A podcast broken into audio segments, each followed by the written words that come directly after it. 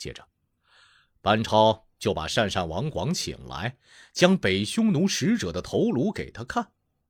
鄯善举国震恐，班超趁势对鄯善王晓之以礼，又安抚宽慰了他一番，于是接受鄯善王的儿子作为人质。班超回去向窦固汇报，窦固十分高兴，上书朝廷详细报告班超的功劳，并请求另行选派使者出使西域。汉明帝很赞赏班超的胆识，就下达指令与窦固：像班超这样得力的使臣，为什么不派遣他，而要另选别人呢？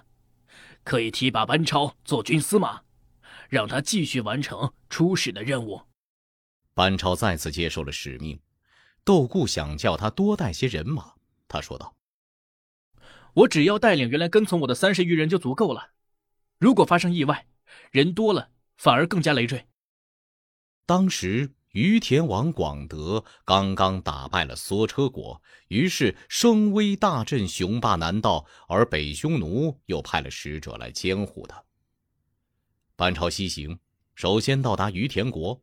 广德王态度礼节十分冷淡，而且这个国家的风俗很迷信神巫。神巫散布空气说：“天神发怒了，你们为什么想去归顺汉朝？汉时有一匹嘴黑毛黄的好马，你们赶快把它弄来给我祭祀天神。”于天王广德听了，就差人向班超索取那匹瓜马。班超暗中已得知这一阴谋，但仍满口答应献出此马，只不过提出要让神巫亲自来索取才行。不一会儿，神巫来到，班超立即砍下他的脑袋，亲自去送给于田王广德，并就此事责备他。广德早就听说班超在鄯善国诛灭匈奴使者的事儿，因而非常惶恐不安，便下令。攻杀北匈奴的使者，而归降班超。班超重重赐赏了广德及其臣下，于田国就这样安抚镇定了。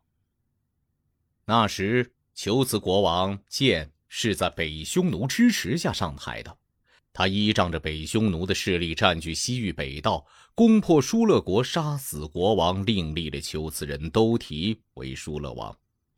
第二年春天。班超带领部下取道小路来到疏勒国，离都提所居住的盘陀城只有九十里。预先派部下田律去劝告都提降汉，还告诉田律说：“都提本非疏勒人，疏勒国民一定不会为他尽忠效命的。他如果不肯投降，就将他扣押起来。”田律到达那里。都提看到他孤单立威，一点儿也没有归降的意思。田律称他不提防，就突然上去擒获他，并捆绑起来。都提手下的人大出意外，都吓得逃走了。田律派人飞马驰报班超，班超马上开赴城中，召集疏勒文官武将，隶属求辞王都提的条条罪状，另立原来国王的侄子忠做疏勒国王。疏勒人都兴高采烈，新国王中和他的下属官员都请求杀掉都提，班超不同意。为了显示威信于西域，反把他释放送走了。疏勒国因此与求辞国结下了怨仇。永平十八年，汉明帝去世，燕齐国借中国国丧机会，便攻陷了西域都护陈穆的驻地。班超孤立无援，而求辞、姑墨两国又屡屡发兵攻打疏勒国。班超固守盘陀城，与疏勒王忠互为首尾，但兵少势单，一直坚守了一年多。汉章帝当时刚刚登基，考虑到陈穆全军覆没，恐怕班超势孤力单，难以立足下去，就下诏召回班超。班超出发回国时，疏勒全国上下都感到担心害怕。一个叫李衍的都尉说道：“汉室若离开我们，我们必定会再次被秋辞灭亡。我实在不忍心看到汉室离去。”说罢就拔刀自杀了。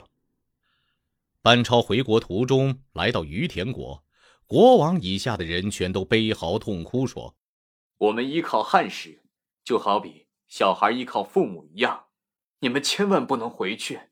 而且还紧紧抱住班超坐马的脚，使马无法前行。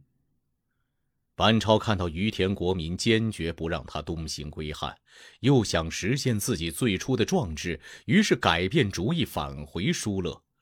疏勒国中有两座城池，自从班超离去，又重新投降了求子国，而与魏头国联兵叛汉。班超捕杀了叛降者，又击破魏头国，攻杀六百余人，疏勒国重新安定下来。